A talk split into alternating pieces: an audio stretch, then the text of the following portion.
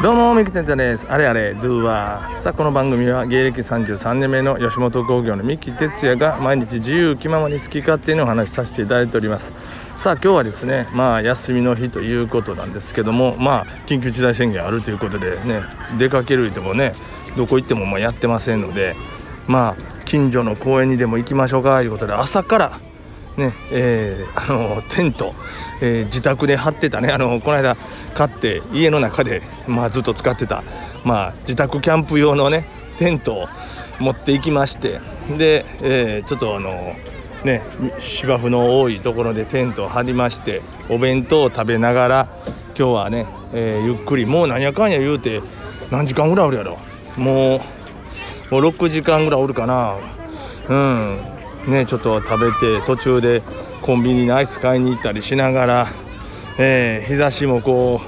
うね、えー、日に日に時間によっては日がめちゃくちゃ入ってきたりしながら木の影をうまくねあのー、テントの中に熱くならないようにやるんですけども気ぃ付いたら太陽のね傾きによってはもう直接中まで火が入ってくるみたいなね、えー、そんな感じで、えー、とりあえずまああの一日も遊んでおりますが人はやっぱ多いね。えー、もう行くとこみんなやっぱりないから同じことを考えてると思うんですけども、えー、もうみんなもう公園で もう公園の滑り台の順番待ちの密になってるような子どもたちの間でね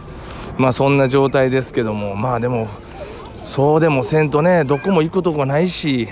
まあ子供をね家の中でずっとこんなええ天気でおらすのもね良くないですからねも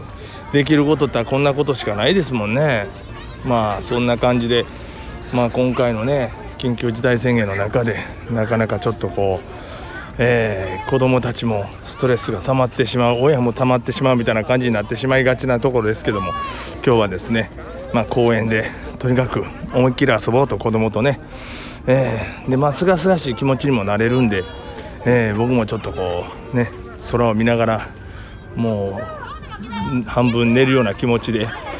えー、仰いでるとすごいなんか心がねちょっと落ち着いてくるというか